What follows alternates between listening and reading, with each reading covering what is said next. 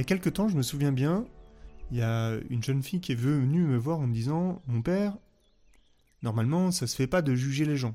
Ça se fait pas d'aller voir les gens et de leur dire qu'ils ont fait quelque chose de mal, c'est pas à nous de juger, etc. Je pense que je prends cette question parce que je crois que l'évangile d'aujourd'hui, elle répond un petit peu à cette question. Parce que Jésus, il parle de la correction fraternelle, c'est-à-dire de la façon dont on peut aller voir les, les, personnes pour les remettre dans le droit chemin.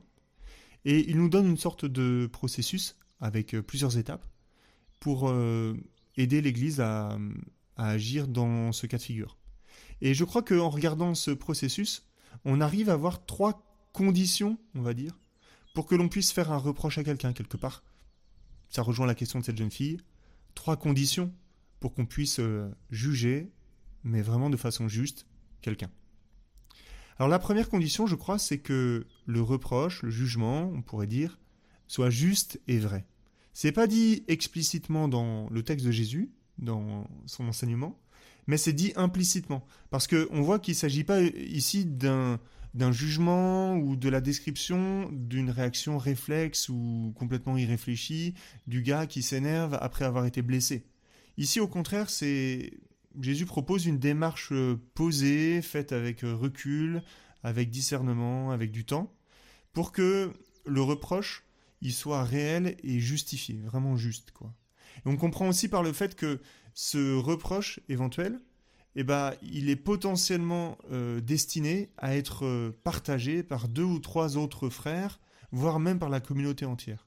Et donc on comprend que là, il faut vraiment que le jugement il soit, il soit affiné, il soit vrai, il soit juste. Parce que sinon, ces deux ou trois frères et la communauté en plus ne vont pas euh, venir nous aider dans le fait, dans notre démarche. Donc ça, ça montre ça, et puis ça le montre encore plus, on pourrait dire, parce que il ne s'agit pas simplement de se mettre d'accord entre hommes ici, comme s'il s'agissait simplement d'un processus destiné à, je sais pas, des, ressources humaines ou un processus d'entreprise. On comprend qu'ici c'est quelque chose de vraiment spirituel qui se joue.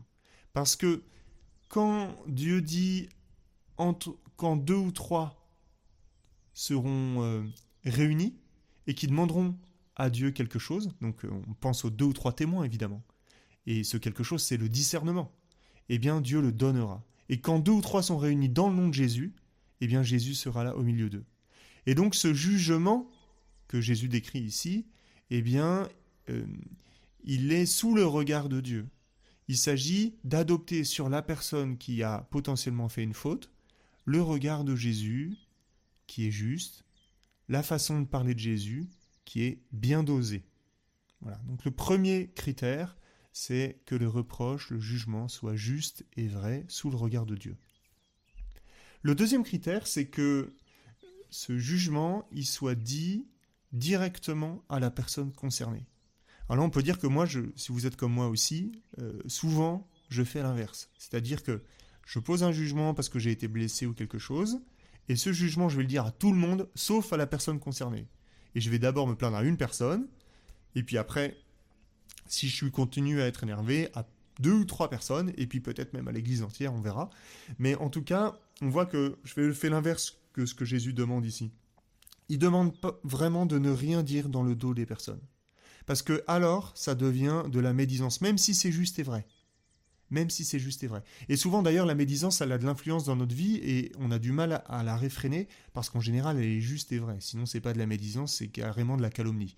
Mais la médisance, elle est juste. Mais c'est pas parce qu'elle est juste qu'elle est bonne à dire dans le dos des personnes. Il faut aller le dire directement à la personne. Parce que sinon, c'est un poison. Et qui est capable de faire exploser en vol des villages entiers, des communautés entières, des familles, des paroisses, des, collègues. Enfin voilà, tout ça, quoi. Et que quand on prête notre langue à la médisance, en fait, on prête notre langue à l'esprit du diable, qui est un esprit de, division et de jugement.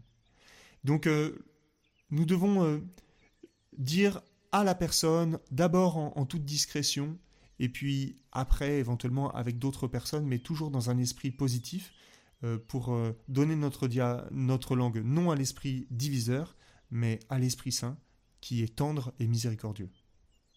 Et puis le troisième euh, critère, pour pouvoir juger, on pourrait dire, c'est que ce jugement, il soit motivé par la charité, par l'amour. pour faire du bien à l'autre. Et dans ce que Jésus décrit, vous voyez qu'on est à l'opposé d'un reproche stérile, euh, motivé par le ressentiment, la vengeance ou euh, le fait de vouloir exclure euh, l'autre. En fait, il s'agit ici de tout tenter sans se décourager, avec plusieurs étapes, hein, trois étapes, pour aller tirer son frère de ce mauvais pas, quoi, et le gagner, comme ils disent dans l'Évangile. Tu auras gagné ton frère, de le ramener en fait vers la vie éternelle, vers le bien. Quand une mère voit son enfant qui fait des mauvais choix, qui rentre dans des addictions de jeux vidéo ou de je sais pas quoi, ou d'autres choses, est-ce qu'elle va le laisser se défigurer? Bah si elle l'aime, non. Elle va essayer de lui faire comprendre, lui faire prendre conscience des conséquences de ses choix pour le ramener euh, à la vie. Et donc, euh, c'est pas un, jugement qui est motivé par l'exclusion, mais vraiment par le désir de faire progresser son frère, par le désir de le ramener à soi, par le désir de le ramener à Dieu, de le ramener à la vie. Et même en cas d'échec de la médiation, eh bien, on pourrait, si on n'est pas attentif, penser que c'est méprisant de considérer celui qui a péché comme euh, un, pécheur, un païen et un publicain. Mais en fait, il ne s'agit pas de mépriser. Il s'agit d'avoir sur lui le même regard que Jésus a sur les païens et les publicains. C'est-à-dire que quand Jésus euh, voit un païen et un publicain, ben en il donne sa vie pour eux. Et il les confie à la miséricorde de Dieu. Et donc même jusqu'au bout, il ne s'agit pas de voir le mal ou l'exclusion, il s'agit toujours de le confier à Dieu, de, vouloir aussi le bien pour lui.